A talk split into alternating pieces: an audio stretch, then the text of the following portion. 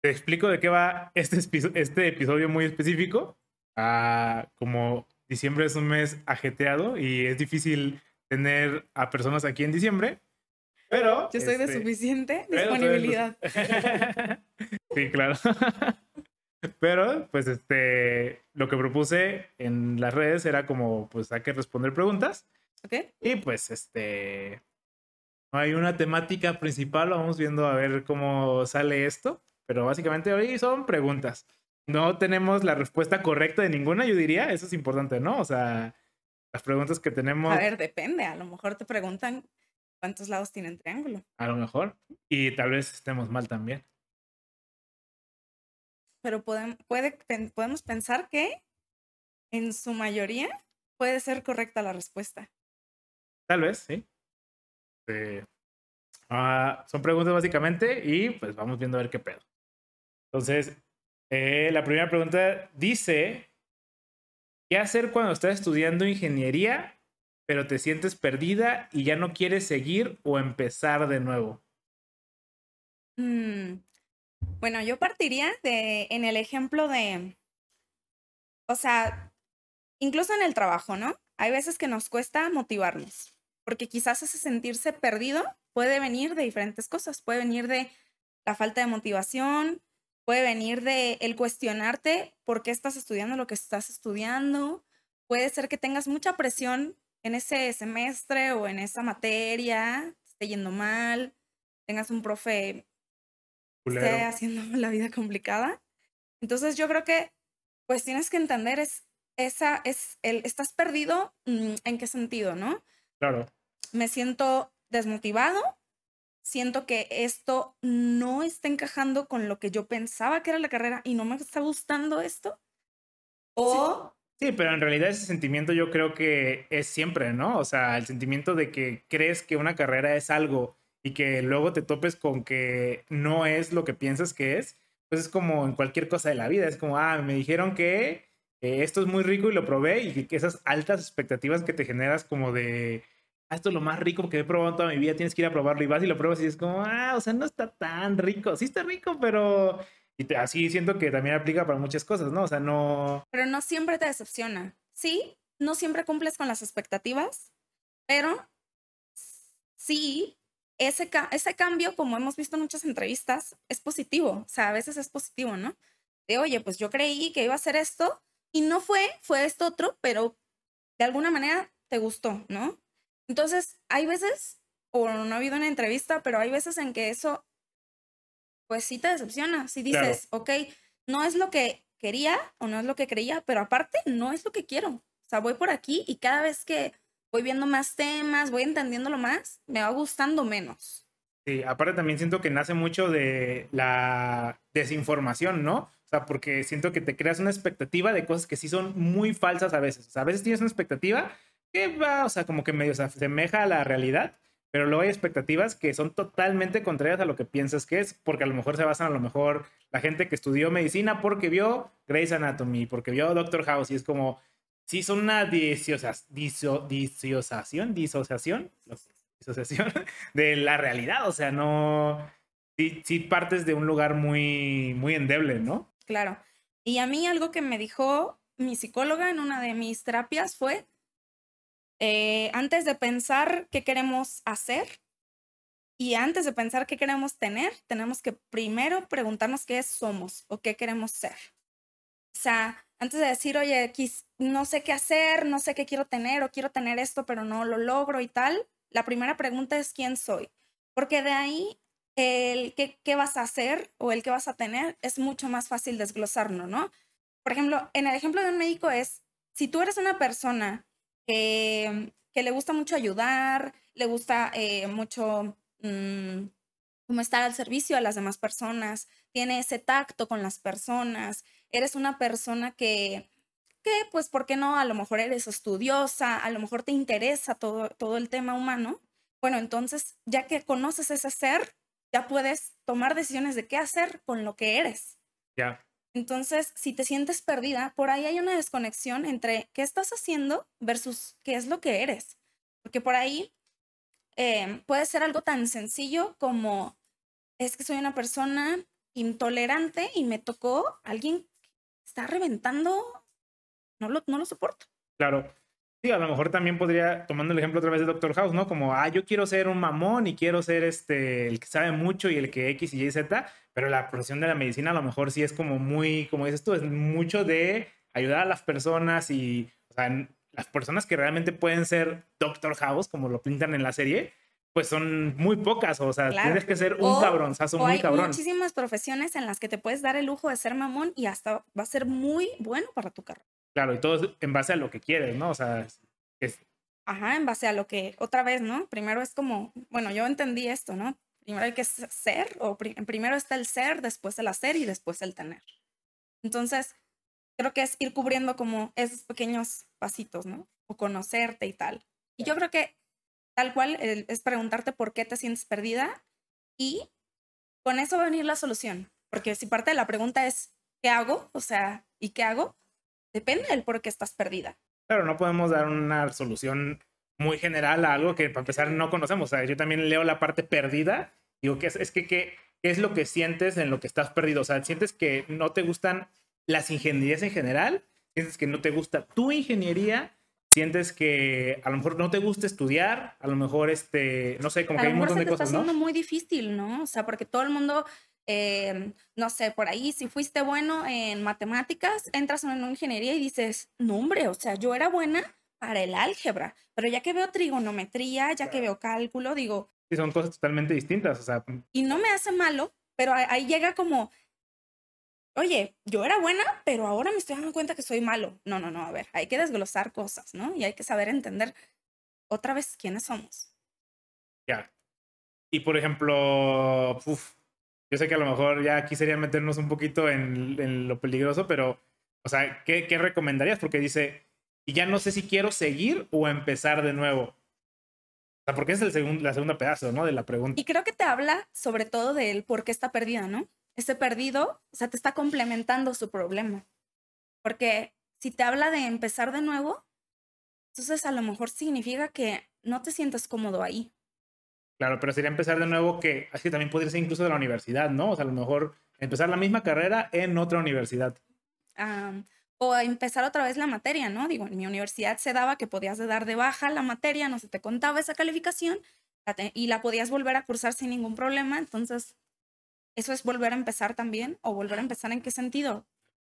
Y, y también a lo mejor depende mucho de lo que quieras perder, porque por ahí si, si eh, estás estudiando, pero ya trabajas, eh, a lo mejor por ahí, por ejemplo, puede ser tan, tan difícil como decir, es que yo ya tengo este nivel de expertise en la empresa, como ingeniero, digamos, yo ya controlo toda esta red de sistemas. Y si me salgo de la carrera, voy a perder este gran, esta gran posición y no estoy dispuesto a perderla. Bueno, ahí hay que hacer un balance. O al contrario, oye, mira, me metí a esta empresa, como ingeniera, pero mira, hay una posición allá que no tiene nada que ver con lo que hago, pero la universidad es una cosa y por ahí el trabajo te está llamando otra cosa, pues bueno, podrías, podrías calarle otra vez en esta, en este entre comillas de depende de tu situación, ¿no? No todos tenemos el privilegio de decir, puedo empezar de vuelta una carrera, puedo pagarla otra vez. Sí, exacto, es que el varo también es un pedo muy cabrón. Este tiempo perdido, no sé, o sea, no perdido, yo, yo nunca le llamaría perdido, pero sí de si tú sientes que tu situación está perdido, de todo eso dependería, ¿no? De la situación. Sí, claro, porque, por ejemplo, hace rato vi un video y decía, ah, no tiene nada de malo reprobar. Y era más como un, así como motivacional, ¿no? Como, ah, reprobar no tiene nada de malo. Y en ciertos sentidos no tiene nada de malo, pero yo me acuerdo cuando yo estudiaba, para mí reprobar, independientemente de que no tiene nada de malo, porque mi valor como persona definitivamente no se basa en una calificación de una materia que a lo mejor ni me gusta, pero sí era como, güey, tengo que volver a pagar este varo. Y era varo que pues yo, yo no tenía definitivamente. Entonces ahí sí es como que, uy, verga. O sea, decir, todo este varo casi, casi lo tiré a la basura. No lo tiras a la basura porque definitivamente el conocimiento que adquieres cuando estás estudiando, independientemente de la carrera, lo puedes aplicar a cualquier otra carrera. O sea, no es como que, uy, ya aprendí a cocinar no, ya, y, no, y no soy chef. Pues, güey, no, o sea, te sirve en general. Exactamente, exactamente. Y eso que dijiste me parece muy importante el valor, tu valor como persona no lo determina ni una carrera, ni un cargo, ni una posición, ni un sueldo, nada. Entonces, por ahí, si, si estás sintiendo como que, jole, todas las expectativas, ¿no? A veces pasa con los papás. Eh, cuando tienes, a veces las expectativas de los papás pueden ser muy, muy agotadoras. en el sentido de que, bueno, ok, tu papá está pagando por tus estudios, o tus papás, pues, ¿no? O tu tutor, y, y tú, tú sientes esa presión de sacarla adelante, de dedicarte a eso. Hay veces que, uy, ella va a ser igual de buen doctor que yo, ¿no? Eh, e, ella o ella me va a sacar de apuros porque está estudiando leyes, ¿eh? Sí, va a ser contador y no, él va a ser rico. Entonces estas expectativas, esta presunción de los papás que lo hacen con toda la buena intención, a veces pueden transformarse en cargas que nosotros no vemos, ¿no? Solo sentimos así como que en la espalda que algo nos viene así como, jole, es que se siente bien pesado, pero no las identificamos. Y esto puede hacer que también te sientas así como que, ay, es que tengo, tengo una presión por ser alguien, pero a la vez, si tú como, o sea, si tú no quieres ser ese alguien, ¿no? O si tú, esa, ese alguien no te está llamando, digamos, como la atención en, forma de, de vocación, pues ahí también es otro tema. Claro, aparte también, otro tema es también el tiempo, o sea, de que no, es que yo ya estoy grande y si no acabo, si no acabo en cuatro años, este, se me van a cerrar las puertas del mundo. Claro. O sea, la misma presión que te ponen a veces tus papás, también la puedes sentir como del tiempo, porque la gente dice que tú a los 21 o 23 presión, tienes que estar graduado. Claro, esa presión, esa presión puede ser de los papás, social y hasta de uno mismo, ¿no? O sea, no es posible que nadie te esté presionando, pero tú mismo te sientas como yo voy a, eh, voy a alcanzar esta carrera, yo voy a alcanzar estos kilómetros, aunque no sepa correr, pero ya voy a llegar allá y es como, dude, enfócate en, o sea, en hacerlo y ya, digamos, en la vida, si, si, si te sigue gustando y si sigues viendo, pues puedes llegar más lejos que si nada más estás enfocado en llegar, llegar, llegar sin disfrutar el camino, ¿no? Sí, aparte, llegar no siempre la solución. Otra vez, o sea, nos planteamos de una, nos creamos una ilusión de que es que cuando me gradúe, ya, mi vida se va a solucionar. Entonces, entre más rápido me gradúe de esta carrera que supuestamente es la solución de todas las carreras, que si yo soy abogado, nunca me va a faltar nada, que si soy ingeniero, ya voy a ser súper inteligente, como si con el título viniera el conocimiento y vinieran las soluciones de las cosas y el dinero. Sí, claro, o sea, y cuando llegas y dices, verga, no hay, no hay chamba de nada y tengo que chingarle más, pues sí, es un pedo, güey. Exactamente. Ya, huevo. Va, entonces, otra, la siguiente pregunta dice, ¿el servicio social se puede poner como experiencia?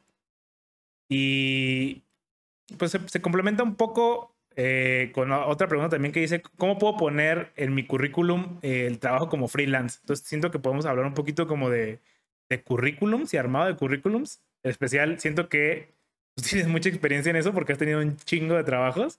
Entonces, este. Y aparte te ha tocado también entrevistar a un chingo de personas. O sea, yo, sé que tú ves un chingo de currículums, no, no es nada más.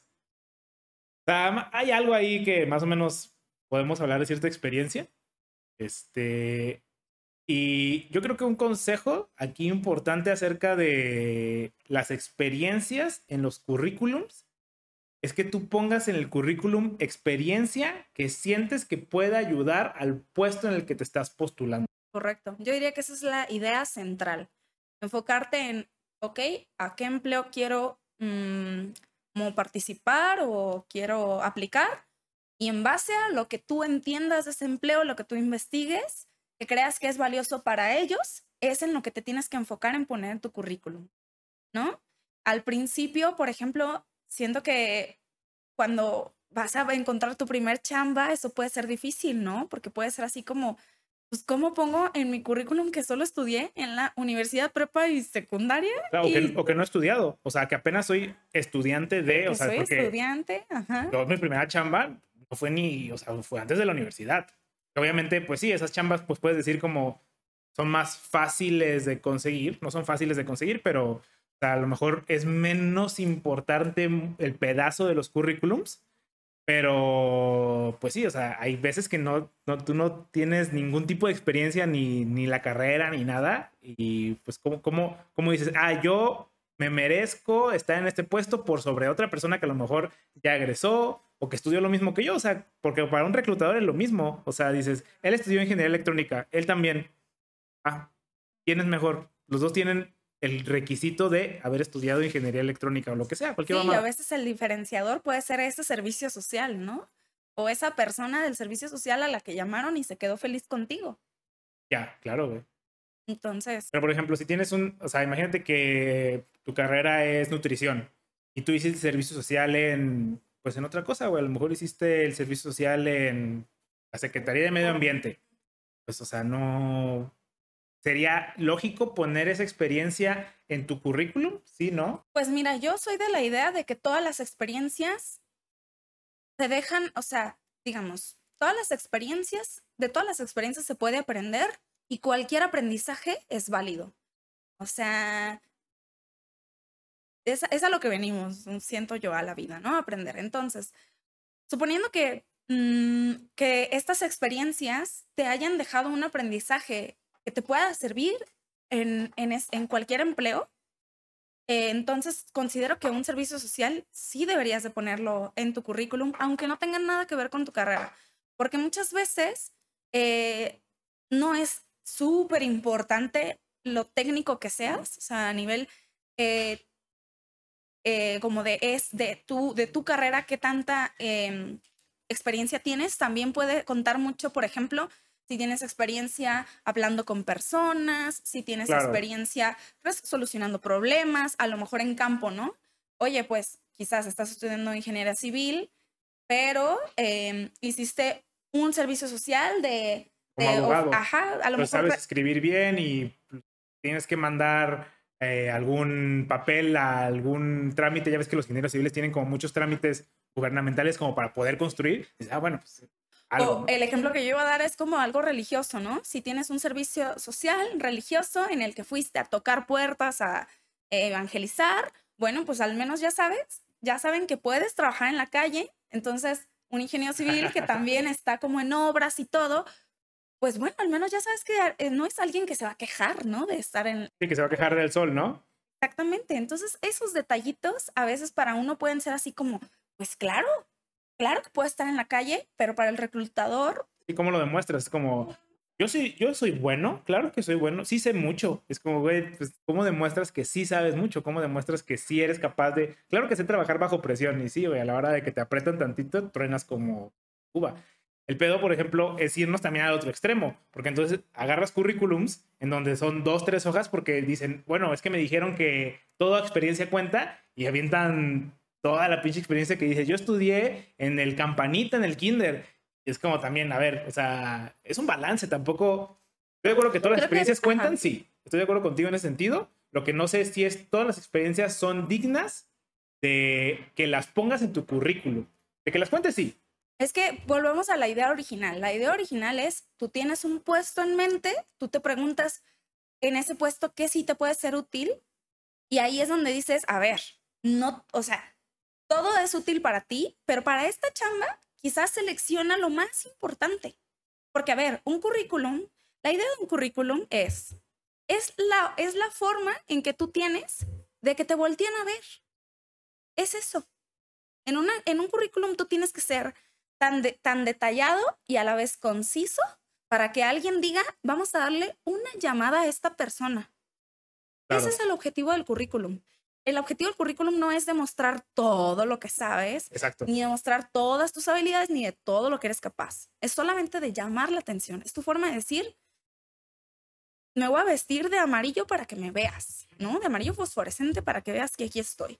Entonces, en ese amarillo fosforescente, a veces es como, como la redacción, ¿no? Tú cuando escribes, a lo mejor escribes medio mal, pero cuando lo vuelves a leer dices, "Mm, me faltó comas, puntos. Mira, o sea, no sé, eh, mejoras tu redacción cuando la volteas a ver. Entonces, daría el mismo ejemplo para un currículum, ¿no?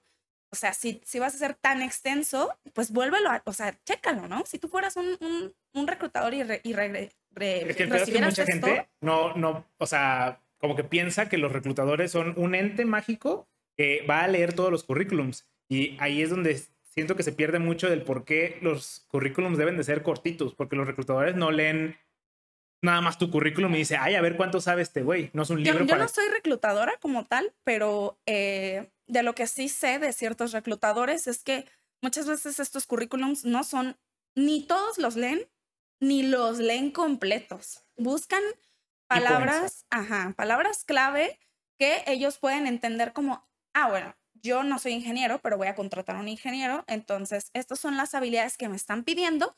Si la habilidad, por ejemplo, se llama Python, entonces yo estoy buscando Python. A lo mejor yo no sé ni siquiera qué es un lenguaje de programación. Entonces, keywords, ¿no? Son las importantes. Ponerlas, eh, sí, tal cual, ser como conciso en ese aspecto.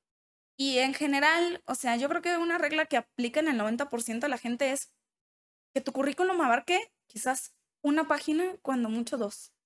Sí, yo también estoy de acuerdo con eso.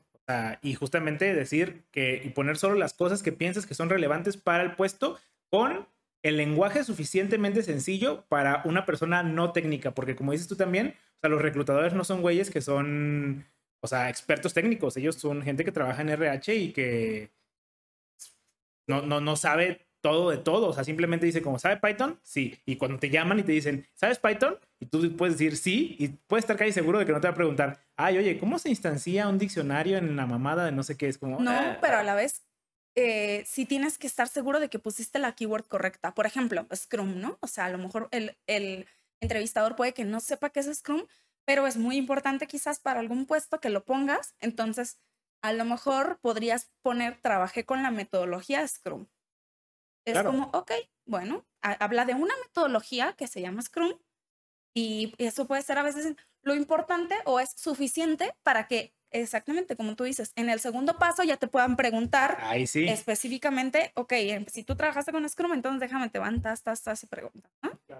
Y agarrando también ese punto, siento que las experiencias que son laborales o como, o sea, aplicadas, tienen más valor para la persona técnica y, o sea, para el que te va a entrevistar per se, que las habilidades que solo son académicas. O sea, no es lo mismo saber qué es Scrum decir, ah, pues sí, yo ubico Scrum y claro, en la escuela me enseñaron qué es Scrum. A decir, no, no, no, yo ya trabajé con Scrum. O sea, yo ya hice algo, yo estuve en un equipo donde se hizo esto. Porque de la práctica, a lo, de la teoría a la práctica, hay una brecha muy grande, o sea, no... Claro, y hablando de hecho justamente de, de currículums, algo que yo he aprendido en el tiempo es que mm, todos podemos poner, trabajé en X empresa desempeñándome en este puesto con estas herramientas y estas eran mis labores. Y yo he, eh, he visto que muchos puntos de vista eh, diferentes y válidos es que, por ejemplo, mm, puedes, a veces es mejor redactar, yo logré esto, en, gracias a mí se ahorró tanto, pasó tanto, ¿no? Poner, enumerar como tus logros, no enumerarlos, sino en la, en la forma de redactar dónde estuviste es muy valioso en, en unos eh, puntos de vista que redactes qué has logrado. Ya, más que qué hiciste, qué lograste, ¿no? Simplemente es una es parafraseo. ¿Qué lograste? Exactamente. A veces es importante en otros puntos de vista que hables como equipo, ¿no? O sea, por ejemplo, em, cuando, cuando eres manager, cuando eres team lead, bueno, entonces, tal cual, o sea, si ya pusiste que eres un team lead, no pongas lidería en un equipo, ¿no? Con... Eh, sí, en conjunto o logramos, llegamos a esta meta. Hicimos esta meta, ajá, y, este es mi toque diferenciador. Le ahorramos, o sea, sí, como hablar como si fueras en plural porque... Sí, exactamente, ajá, hablar en, en ok, esto, esto hicimos, pero bueno, son dos puntos de vista, pero a lo que voy es la redacción también es importante, o sea, la redacción entre... Eh, es muy diferente leer eh, Mm, trabajé aquí como tal, a decir, mm, trabajé con la metodología de Scrum para lograr esto en tantos años, eh, ¿no? eso, puede ser también diferenciador, eh, sobre todo porque también mm, como que demuestras también valor, ¿no? O sea, aquí también muestras valor en tu, en tu chamba, no nada más porque tuviste esa chamba.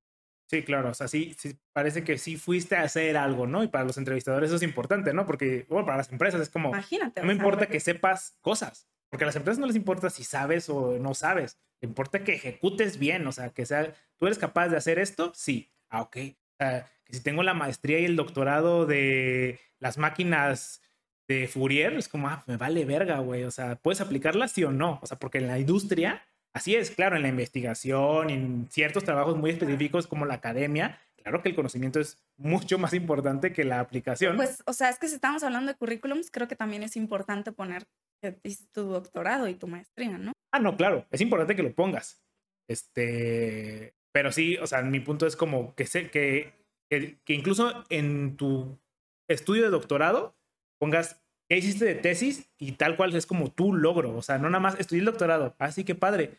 Pero, o sea, yo en mi doctorado hice esta investigación y logré esto, descubrí esto. Entonces, sí que sea como muy aterrizado, ¿no? Nada más como, yo sé, es chido que sepa. Hablando exactamente, por ejemplo, del freelance, ahora que lo mencionabas, algo súper valioso es que pongas el proyecto, ¿no? O sea, que pongas e, e, este fue el proyecto, mi participación constó en esto, ¿no? O sea, a veces el decir, ok, bueno, hice un proyecto con tal persona, pues sí, puede funcionar para llamar la atención, pero, pero a ver, eres, eres, o sea, si eres freelance, si te contrataron es por algo, ¿no? Entonces, ¿por qué te contrataron? ¿Qué fue lo que verdaderamente aportaste? Eso es lo que se dio, eh, lo que yo veo en los currículums interesantes. Claro, o sea, no dices como, yo hice, yo ayudé a hacer esta tele, como, ok, pero ¿y en qué? La tele tiene muchas cosas, ¿no? Ajá, o sea, no, pues yo la conecté. Ah, o sea, entonces ahí es donde ya entra realmente como que qué sí sabes o qué sí hiciste. Entonces también como agregando eso del freelance, depende también, por ejemplo, de qué tipo de freelance, ¿no? A lo mejor en desarrollos web o desarrollos este web son muy fáciles porque dices, yo hice esta página que está montada aquí, ve y vela, pues aquí está. Pero a lo mejor cosas que son más, no sé, tangibles, no, no intangibles, pero son más difíciles de demostrar. Este, por ejemplo, a lo mejor hiciste un freelance para o alguna, algún software de ciencia de datos que es exclusivo de esa empresa y pues no puedes dar muchos detalles. O sea, pues sí me contrataron para hacer ese proyecto del cual no puedo dar muchos detalles. Entonces, como que, ¿qué se puede hacer?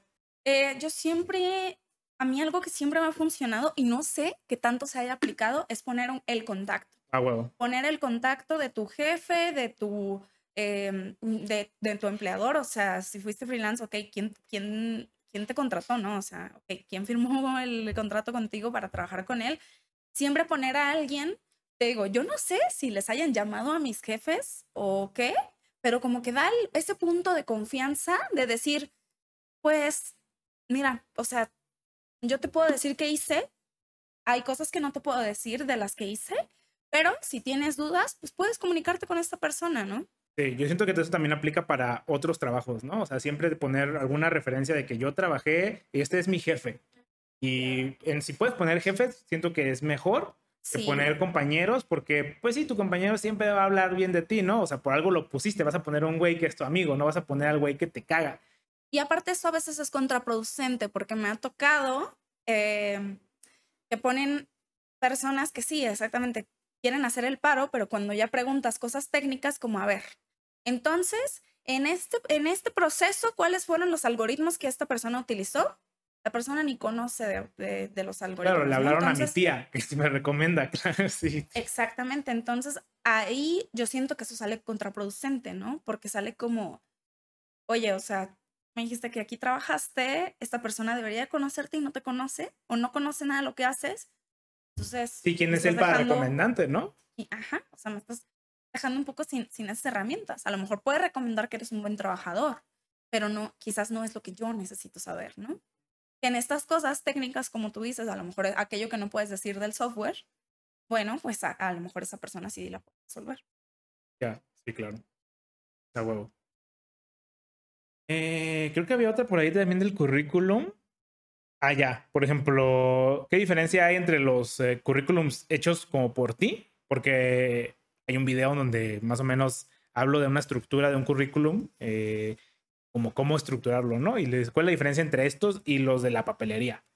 Que a lo mejor puede parecer, este, que al final es lo mismo, porque al final pones la misma información, ¿no? O sea, al final pones dónde trabajas, pones referencias, pones experiencias, dónde estudiaste, en sí el contenido, pues es muy similar. Entonces, ¿dónde yace verdaderamente la diferencia? Pues yo creo que también depende de, de qué estudiaste, porque si estudiaste diseño y vas a, y vas a pedir un trabajo y entregas el de la papelería, pues es como, oye, era tu oportunidad para expresarte, para, para ver tu creatividad, tu estilo y, y no la aprovechaste, ¿no? O sea, entonces creo que depende un poco de la, del trabajo al que vayas a pedir, ¿no? Y de, y tal cual, o sea, de la forma en que, en que lo vayas a hacer, por ejemplo, si realmente vas a ir a entregarlo, no sé, mm, como, o sea, físicamente, y si tu trabajo, por ejemplo, yo qué sé, si por tener mala letra, no sé, ya... Ya una falta ortográfica, exactamente, una falta ortográfica y así, yo creo que dependería, pero yo siempre diría como, eh, si está en tus posibilidades, apóyate del software, ¿no? Apóyate de, hay muchísimas herramientas para hacer currículums en donde te dicen, mira, aquí pon tu foto, aquí pon tu nombre, aquí pon tu escuela, aquí pon, ¿sabes? Entonces, eh, yo, yo pensaría, o sea, yo no le vería como un beneficio, si, si estamos hablando de beneficios, yo no le vería un beneficio a un currículum que venga de papelería en, en general, porque aparte yo no, yo no, no entrevisto gente así físicamente, ¿no? O sea, yo no, eh, yo no le digo, ah, traes tu currículum, no, hombre, el, currículum ya me ha llegado a mí. Claro, hablando de profesiones muy específicas, ¿no? Ajá, exactamente, pero en posiciones por ahí em, en las que no necesites, o sea, en las que puedas llevar tu, tu currículum, no sé, impreso y así, pues yo no le vería como ningún problema. Aparte, algo importante es que la estructura del el currículum de la papelería ya está hecha, ya está definida. Entonces, ya viene el formato y tú no le puedes hacer nada al formato. A diferencia de que si tú haces tu currículum de cero o cualquier cosa, tú puedes poner lo que tú consideras más importante en los lugares más importantes. O sea, puedes usar la psicología de la lectura para apoyarte a, a que la gente lea lo que tú quieres que lea. A lo mejor para ti es muy importante dónde estudiaste porque estudiaste en el TEC de Monterrey. Y como, ah, huevo, o sea, entonces es algo que a lo mejor quiero que resalte y lo voy a poner en una posición estratégica que sea de lo primero que se lea, ¿no? O a lo mejor yo, yo trabajé en un proyecto muy importante donde estaba Carlos Slim.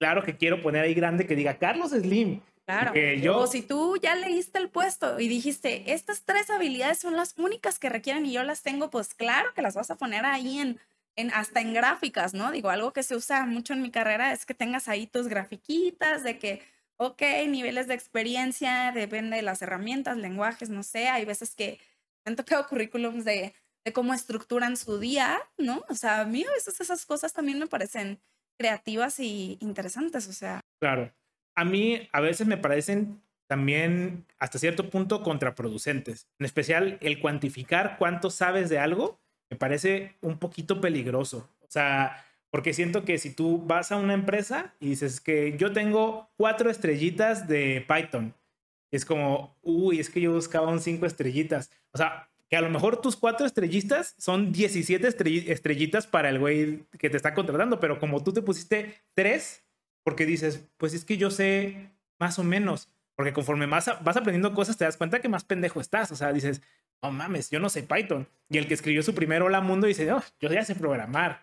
Y el que hizo import pandas dice, yo, yo ya sé ciencia de datos. Y NumPy, yo ya, sé, yo ya soy científico de datos. Pues mira, es que ahí em, en, en estadística, o sea, por ejemplo, las gráficas que tú puedes ver de, por ejemplo, de los precios de una acción o cuando ves en general gráficas de presentaciones, tú tienes todo, o sea, digamos, en una gráfica existe el eje y y el eje X, ¿no? Entonces, el eje Y está del tamaño de la gráfica, ¿no? O sea, tú tienes una gráfica así, entonces tu eje está, o sea, la cubre toda, ¿no? Entonces, eje Y, pues la idea es que tú lo maximices para que toda la gráfica se vea, sí, no, ocupe todo el espacio. Lo que se conoce como normalizar la señal, eso en electrónica, o sea, si tú tienes una señal y tiene como varios picos, tú necesitas ponerla toda, entonces algo que se llama normalizar, es como tú pones el punto máximo, lo consideras ese un uno lógico, y de ahí como que la distribuyeras. O sea, sí, pero eso es, mm, o sea, es que normalizar estás metiéndote con procesamiento de datos. No, yo me refiero a que, imagínate que tú dices, es que del 1 al 10, ¿cuánto sabes de? A ver, quizás no sabes nada de 10 y también de lo que vas a listar no sabes nada de 0 ni de 1 bueno, entonces tu gráfica es la de 2 a 8. Sí, claro. Entonces, en cuestión de estrellitas, es lo mismo. Es como, imagínate que de todo sabes más o menos, pues no vas a poner 80 cosas y tres estrellitas en todo. Se trata de que digas, bueno, de lo que más sé, vamos a ponerle cuatro estrellitas si tú quieres o cinco. No estás diciendo que sabes todo. Yo, yo, yo siempre lo, lo he visto de la manera en que dices, ok, esta persona me está diciendo cuál es su mejor habilidad. No me está diciendo en eso sí. cuánto sabe respecto a esto, porque, como, o sea, porque entonces, si lo viera con esos ojos, diría, me han tocado puros mentirosos. Sí. Entonces, a mí, esa forma tan purista de ver las, las gráficas como tal, me parece que más bien es un, es un, es un enfoque mal. Ya, o sea, que está yo siento que hay mucha gente que sí hace eso. Es el problema. O sea, estoy de acuerdo. Va, tú no lo haces, pero siento que sí hay gente. O sea, ¿sabes quién? Los reclutadores. Siento que el peor es en los reclutadores. Es que ellos no tienen el conocimiento técnico y leen Python y ven dos estrellitas y dicen, uy, no, este no sabe nada. Entonces ahí ya perdiste una oportunidad nada más por poner estrellitas, o sea.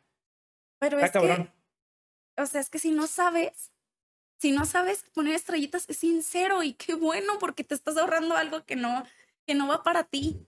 Y si tú fuiste lo suficientemente modesto para poner dos estrellitas, pues entonces, o sea, entonces, ¿qué empleo si te va a gustar? Otra vez, volviendo a la idea original, ¿no? Si ese empleo te están pidiendo Python y si tú llegas con un currículum de dos estrellitas de Python, bueno, saber. O sea, quizás no te llamen, pero porque quizás tú también aceptas que quizás Python no lo tienes y no pasa nada, ¿sabes? Sí. Quizás te falta mejorar y no pasa nada. Sí, yo creo que, o sea, eso aplica chido para cuando tienes un trabajo y estás buscando cambiarte de trabajo. Pero cuando estás buscando trabajo de cero, es que ahí el hambre es más cabrona, ¿no? es que también otra vez, si lo que más sabes es Python, aunque nada más sepas, sí, sí, sí. o sea, abrirlo, ¿no? o sea, pues ese debería ser tu cuatro estrellitas o tu cinco, porque significa que de lo demás no sabes nada, o sea, ¿no? pues sí. Supongo que también depende, porque mira, yo tengo esa misma opinión cuando te piden años de experiencia. Ya. A ver. Es otro pedo, claro. Yo tengo, yo tengo, yo, yo he trabajado en 10 trabajos. Yo tengo trabajando 10 años. Yo no busco trabajos que digan más de 10 años de experiencia. O sea, yo no, yo soy un poco, un poco más realista conforme a, a ver, sí, tengo 10 años de experiencia, pero a mí eso de que, oye, que tengas dos años trabajando en algo. Puede ser que dos años tú tengas trabajando o cinco en SQL, ¿no? Pero nada más le des a ejecutar tu query, ejecutar, ejecutar por cinco años para mí es lo mismo, ¿no? O sea, para mí es lo mismo en, pero es, pero, pero todo esto creo que se trata de, a ver, alguien quiere, alguien dice, necesito un experto en esta herramienta, en esta habilidad. Y ahora sí que depende de ti de decir, bueno, ¿qué tan fuerte soy? O sea, poniéndolo del 1 al 10, ¿no? ¿Tú te sientes? Tú te sientes. Porque ya sabemos que no vas a alcanzar el 10 porque tú siempre tienes algo que aprender de las cosas. Pero tú sientes que te defiendes, o sea, tú te sientes bueno, te sientes capaz de traer valor. Si es más de cinco, bueno, pues adapta ese currículum para que la persona que te vea te dé esa oportunidad. Sí, claro, para mí lo más importante es conseguir la oportunidad. O sea, Exactamente. Tú, tú demuestra que sabes, tú di que sabes hasta que se demuestre lo contrario. A veces es, quizás es un mal consejo, hay, hay ocasiones donde aplica, donde, donde no aplica, Tampoco es como, ah, yo soy médico, déjame operar porque yo sé, es como, ah, espérate, no, ahí sí, este, no hagan mamadas, pero en especial en los procesos de reclutamiento, siento que ahí es donde más deja que la, haz lo posible por llegar a que sí a, a la entrevista con el que sí sabe y que el que sí sabe sea la persona que te juzgue, no que sea el reclutador que si te va a llamar o no, ahí es donde dices, va. Sí, en eso creo que estoy de acuerdo contigo, como que haz lo posible por llamar la atención pero dentro de una forma honesta. Bueno, a mí siempre me ha funcionado decir, a ver, sé honesto contigo mismo, pon las cosas en el currículum que tú sientas que de verdad las tienes. Y lo que no tienes, eh, siempre hay una forma, o sea, también es valorado el quiero aprender esto. O quisiera dedicarme a esto aunque no tengo mucha experiencia. O esto es un área de oportunidad grande para mí y por lo tanto, o sea, y por lo mismo, le quiero dedicar esfuerzo a eso. Entonces, a veces ese, ese, eh, ay, ¿estará bien o no? A veces esa duda o ese, ese instinto que tenemos nos puede resolver esa, esa duda sí, per se. Sí, claro, también no vamos a decir, hey, ponle todo que sí sabes, eres bien cabrón, porque, sí, porque te vas a estampar. exactamente. O si tú dijeras, bueno, cinco estrellitas a todo, Yo incluso ni le hablo a ese güey. O sea, yo veo ese currículum y digo, no, carnal, o sea, no puede ser tan cabrón. Pero bueno, tal vez yo no soy el que le habla, yo soy el que lo entrevista, yo no soy la persona que hace la llamada. Y ya cuando llega conmigo, pues llegará y se estampará. Pero pues no hay pedo, o sea. X. Huevo. Y, por ejemplo, regresando un poquito a lo de los currículums, algo que también quería mencionar es lo de la foto. Yo no soy muy fan de poner fotos. Independientemente, bueno, a veces sí, a veces no. Siento que lamentablemente todavía existe como cierta pues discriminación a la foto, aunque sea inconsciente. O sea, es que ni siquiera es consciente, no es como que alguien diga, no, yo odio a los blancos. Es, es inconsciente. Siento que todos de alguna manera tenemos inconsciente, bueno, no todos, no todos, pero hay personas que tienen ahí inconsciente como cierto grado de discriminación, güey. Dicen, ay, pues este güey está muy feo, no, lo no le voy a hablar. Y aunque parezca tonto, estoy seguro que inconscientemente hay personas que sí llegan a hacer eso. Entonces, ¿sabes qué también puede pasar mucho? Él se ve muy joven. Eso se me hace... O muy viejo. O muy viejo. Ahí es donde dices, ah, qué culero que por mi foto ya se me está rechazando cierta oportunidad laboral o incluso también la dirección donde vives. O sea, a mí se me hace como que hay trabajos en donde no tiene sentido poner tu dirección. O sea, ¿por qué? Y es una, solo es una manera de discriminar. O sea, es una manera de decir, ah, este güey vive en una colonia pobre, yo no lo quiero contratar, o le voy a dar menos varo. Y este güey que es rico no va a querer trabajar conmigo, entonces, este, como vive en una colonia de ricos, no lo voy a hablar porque no me va a alcanzar. Como que hay muchas, hay muchas cosas así muy, muy sutiles en los currículums que te pueden prestar a discriminación inconsciente otra vez. O sea, no es que la gente vaya por la calle diciendo voy a discriminar. O sea, es algo que está ahí natural en ellos. Bueno, a ver, mm, tenemos un país en el que lamentablemente la discriminación sigue estando muy presente. Sí, incluso consciente. O sea, O sea, tú, o sea, ya te estás yendo como a que, uy, no, sí, no, no Sí. discriminamos. O sea, ¿quién? yo creo que no? esto pasa hasta en países donde no se discrimina. O sea, a lo mejor no conozco ninguno, pero eh, que hay países que presumen de no tener discriminación. Este, estoy seguro que sucede en un grado. Y claro, como dices tú, aquí en México, donde es marcadísimo, o sea, no. ¿Por qué no sucedería aquí? O sea, claro. Claro. Entonces, esa discriminación, am, yo siento que siempre, o sea, como que en México está muy, mm, como que muy arraigada, así decirlo. Entonces, yo ahí jugaría las dos cartas de decir, bueno, a ver, si tú sientes que, para empezar personalmente, ¿no? ¿Quién eres? A ver, si tú eres una persona que le molesta la discriminación, que no le, que no, o sea, si a ti no te gustaría ser contratado por donde vives o por cómo te ves, entonces no lo pongas. Y si me lo exigen, por ejemplo, uff, A ver, duro, ¿no? otra vez, Sí. ¿qué queremos ser y luego hacer, no? A huevo. O sea, yo- esa, esa es como Sí. que mi, mi filosofía acá, del momento. Entonces, pienso, a ver, si tú eres una persona que no discrimina, ¿de verdad quieres trabajar en un lugar en donde te van a discriminar? Porque para eso es. Para eso, por eso te la piden. Claro. Por- para, no para discriminarte, pero discriminar es otra forma de decir seleccionar, ¿sabes? Sí, que es- estoy de acuerdo. O sea, si no, Filtrar. si no discriminásemos a nadie, todos tendríamos chamba. Y estoy, de acuerdo. O sea, hay que discriminar, hay que seleccionar a las personas, pero por Hay que discriminar por pero- habilidades. Exacto, por sus aptitudes y sus actitudes, no por cómo se ve y dónde vives, el pedo. Entonces, sí, eh, a veces, o sea, oye, no manches, es que me urge el empleo. Bueno, o sea, habrá situaciones, ¿no? Pero si tú eres una persona que no discrimina y que en general ve la discriminación como algo negativo, pues seguramente no quieres trabajar en un lugar donde discriminen, ¿no? O sea, a lo mejor imagínate, ese reclutador puede sentarse al lado tuyo y decir, híjole, o sea, ya me tocó saludarlo y ya me dijo cómo no le gustan lo que sea, em, X motivo por el cual discrimine y tú lo tienes que aguantar, a lo mejor no es tu lugar, ¿no? Entonces, yo también sería, yo, yo también diría, bueno, pues sí, de preferencia no lo pongas.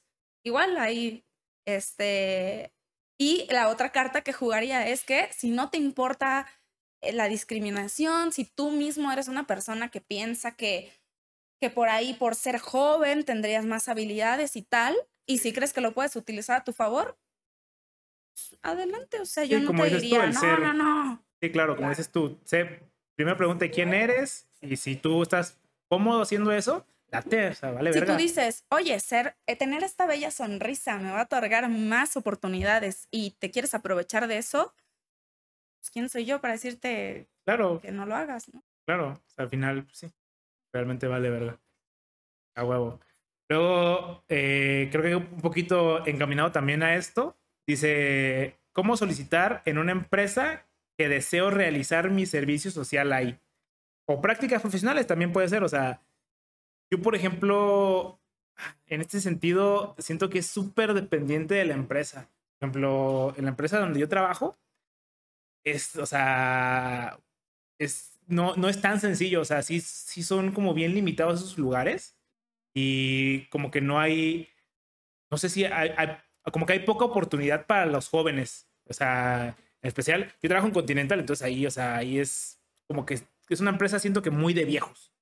Entonces, o burocrático, ¿no? O burocrático a lo mejor, ajá. Pero incluso empresas que están en el mismo ámbito, sea, por ejemplo, Bosch, que también es una empresa de cosas de carros, este, ahí yo eh, he recomendado gente joven y vuelan, o sea, es como, vente, hacer prácticas aquí, hacer servicio social aquí, este, parece, y o sea, como que hay empresas en las que ven mucho el talento joven y, y sí lo aprecian mucho y sí lo quieren, por lo que tú quieras, a lo mejor porque es mano de obra barata, va, no, no importa, o sea, al final experiencia es experiencia, tú como joven, o sea, así como ellos abusan de ti, tú trata de abusar de la empresa. O sea, es, es una relación ahí tóxica, pero, pero pues bueno, es necesaria, ¿no? Sí. Este... Yo creo que también, eh, digo, hablando de empresas grandes, empresas burocráticas, sí, es un, un, plan como que no depende tanto de ti, es un plan como que tienes que buscar por ahí si hay eh, como la posición abierta, ¿no? De, de ser eh, Claro, hacer tus prácticas. Ajá, exactamente. Pero en general, los trabajos en, en México son em, como de medianas hacia chicas y minis y microempresas, ¿no? Entonces, por ejemplo, em, algo que creo que sí puede servir es si tú ya tienes localizado que, ah, es que es con, con aquel tío o aquella empresa que no es tan, tan grande, pero eh, ahí quisiera eh, hacer mi servicio social como tal y, y todo, lo que yo te recomendaría es ten esa iniciativa o ten esa propuesta de, a ver, si quieres trabajar ahí es por algo, ¿no? O sea, ¿qué quieres desarrollar ahí? ¿Qué, ¿En qué quieres eh, como funcionar? O sea, ¿qué es lo que quieres hacer ahí? Y mostrar tus capacidades de ello en, el sentido de decir, bueno, saber, pues, mmm, a veces es tan sencillo como que es en este restaurante, ¿no? Ok, ¿por qué no vas y preguntas quién es el gerente aquí? y le preguntas, o sea, hablas con él, ¿no? A veces es tan sencillo como tener una comunicación abierta y traer algo preparado, ¿no? Oye, es que yo quiero entrar ahí porque es porque yo me quiero dedicar a hacer sushi, ¿no? Entonces, eh, bueno, tú ya vas a llegar a lo mejor hasta con tu topercito, ¿no? De estos toppers, estos sushis, mira qué rico me quedan y yo quiero aprender aquí, eh, hacer esta posición en específico, pero ser abiertos a lo mejor en, pero donde tú me pongas, yo estoy estudiando, bla, bla, es, es esta conversación y este tú traer la propuesta, porque a veces es como, oye, yo quiero trabajar contigo, es muy difícil a veces tú decir, ay, pues es que, ¿qué te pongo a hacer? Es que, pues, claro. A veces es mejor decir, mira, yo quiero, yo traigo este proyecto, estoy abierto a lo que tú deseas, bueno, al menos así le das las dos opciones, ¿no? Claro, sí, se me hace gran propuesta, güey, o sea, de verdad llevar algo que dices, mira, aquí una prueba de lo que puedo hacer a, lo mejor para alguna otra empresa dices, yo quiero ser científico de datos, entonces este, yo quiero trabajar aquí en tu empresa y mira, con los datos públicos que tú tienes, yo hice este análisis, le puse estas gráficas, este, o de otras. Modelé esto, o, o, sí, o de otras empresas, este, ¿sabes? Ya llevar una propuesta más que, hey, me gustaría trabajar contigo. Como, pues sí, pero ¿qué, qué te pongo a hacer? Y, o sea, y no solo el camino de, también quiero agregar eso, no solo el camino de, de, ir directamente con la empresa, que definitivamente es el más directo, es a lo mejor más fácil. También siento que puedes conseguir esos conexiones, porque en realidad también otra cosa que sucede mucho en México es que existe mucho nepotismo y favoritismo hacia X o Y personas. Entonces, a lo mejor si tienes un maestro, un profesor que trabaja en esa empresa, acercártele y decirle, profe, pues este, me gustaría trabajar ahí. No, no me meta usted, o sea, tampoco ve como métame. Es como, pero ¿qué me recomendaría para que estudiar o qué, qué, podría hacer? Este, ¿Qué hacen ahí? ¿Qué, ¿Qué proyectos, como tú dices, puedo preparar para ir ahí? A lo mejor tu misma universidad, creo que en, un punto algún invitado dijo como, ah, es que había convenios entre universidades y, empresas y a lo mejor también acercarte a tu universidad. O sea, tampoco, hay como muchas formas de acercarse, exactamente. Pero yo creo que una vez que te acercas, la manera más eh, en, la que tú demuestras más valor es ya trayendo una idea lista y mostrándote abierto a que, pero hey, esto, esto es si, tú quieres, pero si no, mira, yo, yo te puedo servir en lo que quieras. Luego por acá también pusieron, este, deja consejos para aprender programación. Esta, uf, es, es dura. Yo siento que para aprender cualquier cosa, hay que hacer muchas veces esa cosa. O sea, la práctica realmente hace el maestro. Sé que suena mucho cliché y siento que tiene un grado de verdad, pero principalmente Practicar con problemas que no sepas resolver. O sea, o voy a poner a lo mejor un ejemplo. Imagínate que, este, y creo que se complementa mucho con la pregunta de los cursos en línea sirven. Yo creo que sirven en un grado. El problema de los cursos en línea, en un gran porcentaje, es que no existe una retroalimentación constante. O sea, no, tú tomas el curso y estás aprendiendo ahí como, ah, sí, sí estoy entendiendo lo que estoy haciendo. Entonces es como si yo quiero serme boxeador y tú me ves todos los días, entonces tú vas todos los días a verme entrenar. Entonces yo estoy entrenando, entrenando, entrenando y que las sombras nada más y que le doy a la pera, la manzana y que la verga y que lo que sea. Y me vuelvo muy bueno boxeador. Pero y tú todos los días me ves boxear. Todos los días. Porque eres mi fan número uno. Ya por fin a mí se me va a tocar pelear contra el Canelo por el campeonato mosca de la WWE. Y ya voy a pelear yo y me chingo. Entonces, ya no puedo pelear yo. Se me rompió la, pierna y pues ya no puedo pelear tú. Ah, pero como tú me viste practicar todos los días, tú puedes ir a pelear por mí. No, no tiene sentido. O sea, no, así no funciona el, el aprender un, a hacer algo. O sea, tú verme, tú ves a un güey en un curso programando y que mira, aquí solucionamos esto usando este comando. Aquí solucionamos esto haciendo esto. Aquí se me ocurre que vamos a utilizar el algoritmo del bla, bla, bla. Y todas esas cosas de los cursos en línea que sí, o sea, sí te enseñan las bases y te enseñan muy bien las bases, pero para realmente masterizar eso, siento que tienes que ya tú hacerlo por ti mismo, no solo ver a alguien hacerlo. porque ver a alguien hacerlo sí te da unas bases, sí te da un entendimiento, pero hasta que no lo haces tú, cuando realmente puedes llegar a aprender.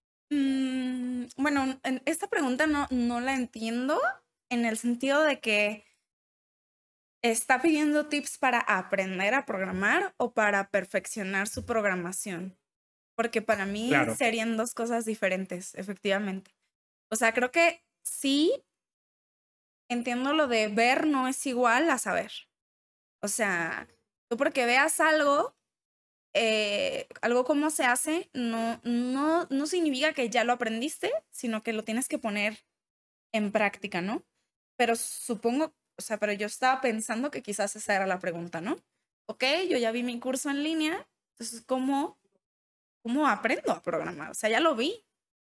Como, no sé, en el ejemplo quizás es, yo ya vi cómo boxeabas, pero ¿cómo empiezo yo? Ya. No sé si es esa parte. Puede ser, no sé. Em, ¿Qué recomendarías ahí? Creo que ya que, exactamente, ya que viste boxear, o ya que, sí, bueno, más bien, desde antes, ¿no? Desde el aprender a programar, yo creo que hay muchas formas. Yo estaba pensando que Google tiene una, como un doodle, que es de programación, que es como de flechitas. Tú tienes a tu, a tu ranita, ¿no? Y tienes un punto en el que tiene que llegar pero en vez de moverlo con el mouse o con el teclado, tú tienes que poner las, las flechitas y que luego se, que, se ejecute ese algoritmo. Y mandas un, un, algoritmo, un set de instrucciones que va a ejecutar el procesador y que va, que básicamente es programar. Exactamente. O sea, la raíz de la programación está en ese juego. Tú quieres tonto, ¿no? Pero ese juego te puede enseñar desde el set de instrucciones hasta ciclos. Que, sí, son la base de la programación. La, la programación, la programación es todo lo mismo, nada más con otras cosas ahí chistosas, pero todos son ciclos y ifs. Hay ejercicios que ni siquiera tienes que escribir. O sea, hay tal cual esos, esos, ese tipo de juegos que te ayudan a, a empezar a programar o empezar a entender la programación, ¿no? Cuando ya, digamos, ya tienes esa noción o otras formas de agarrar noción, o sea, pues porque así, por ejemplo, yo aprendí en la prepa, ¿no? Yo tuve una clase de programación en la que efectivamente era ver y practicar. O sea, era, eh, yo, yo, yo he tomado muchos cursos en línea, no solo los de ver, y lo que siempre sirve es poner en práctica. O sea, es practicarlo. O sea, es hacer el ejercicio tú a pata. Sí, como que sin ver la, sin ver la solución. Sin ver la solución. A veces copiarlo. A mí me, me, porque siempre me ha funcionado esto. Yo tomaba clases en la prepa de, de Java entonces, la programación ahí es como, no es un print, no escribes print y es ya. Un system sino out. que, ajá, es system, punto, y luego con mayúscula y Sí, tal, no. ¿no? Entonces, entonces yo me acuerdo que yo lo es, o sea, yo lo veía en el pizarrón y yo lo escribía a mano en mi cuaderno. Entonces, el escribirlo, como cuando escribes las canciones, a mí también pasa eso de que, si, este, antes, cuando no existía el internet, o no sé, no, no lo usábamos. O cuando eras pobre y no tenías internet simplemente. Porque No, desde que tú no naciste ya existía el internet, güey. Pues sí, pero nadie tenía. Solamente era una computadora en el mundo, ¿no? No sé cómo nació No, internet. no sé. X. Cuando tú escuchas una canción y dices, ay, a ver, me voy a aprender la letra y la escribes, a mí me, me funciona mucho que la escribo una vez y solo por escribirla, la puedo estar escuchando 50 veces y no me la aprendo. Pero si ya la escribí, de escribirla una vez, o sea, de esos de ponle pausa. A ver, escribe aquí, ponle play. Ah, casa, pausa, así, ¿no? Ujú. Eso a mí me funcionó. O sea, escribirlo, así, así en una escucha de canción, yo ya me aprendía toda la canción, ¿no?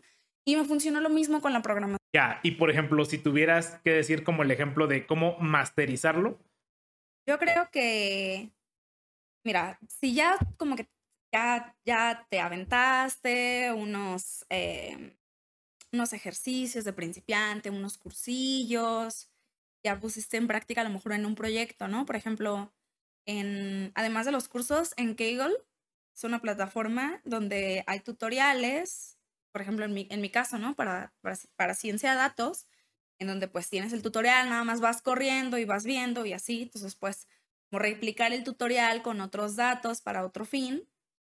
Y con eso yo ya diría que tienes un nivel para conseguir un trabajo, ¿sabes? Y para mí, creo que si ya lo quieres, o sea, si ya lo quieres masterizar, mm, yo pensaría que estás listo para, eh, y ve al mundo laboral, consigue un trabajo, ¿sabes? ya, claro. Eh, ¿Por qué? Bueno, no sé cuál sea tu intención de masterizarlo, pero suponiéndote que de verdad te quisieras dedicar a eso, un trabajo en un ambiente colaborativo trae muchos beneficios porque, mm, porque ves cómo programa el otro, pues. O sea, bueno, yo hablo desde mi experiencia en donde quizás hay como un código en general, en donde cada quien aporta partecitas, cada quien puede ver el trabajo de los demás y todo. Entonces, creo que la forma de masterizar es, bueno, ya te agotaron las ideas de cómo hacer un proyecto, qué más aprender o qué librería o qué cosas, pero puedes aprender de los demás, de cómo los demás programan, qué, o sea, qué librerías usan, cómo se revuelven, por ejemplo, hay muchas, puedes investigar como cómo optimizar el código, ¿sabes? O, eh, o puedes como hacer como estos tests de que, ah, ok, ¿qué me toma menos, menos tiempo del procesador? O, o checar como qué librerías eh, se actualizan menos como para que tu código sea como estable, ¿no? O sea, que no esté cambiando cada, Ya. Sí, claro. cada De- seis meses de que, oye, la librería se actualizó, entonces tenemos que cambiar todo el código. Como que en ese estilo yo creo que es la práctica, o sea, sigue siendo la práctica, pero en un trabajo como que te da esta práctica diaria y, y en todo sentido, ¿no? O sea, de que...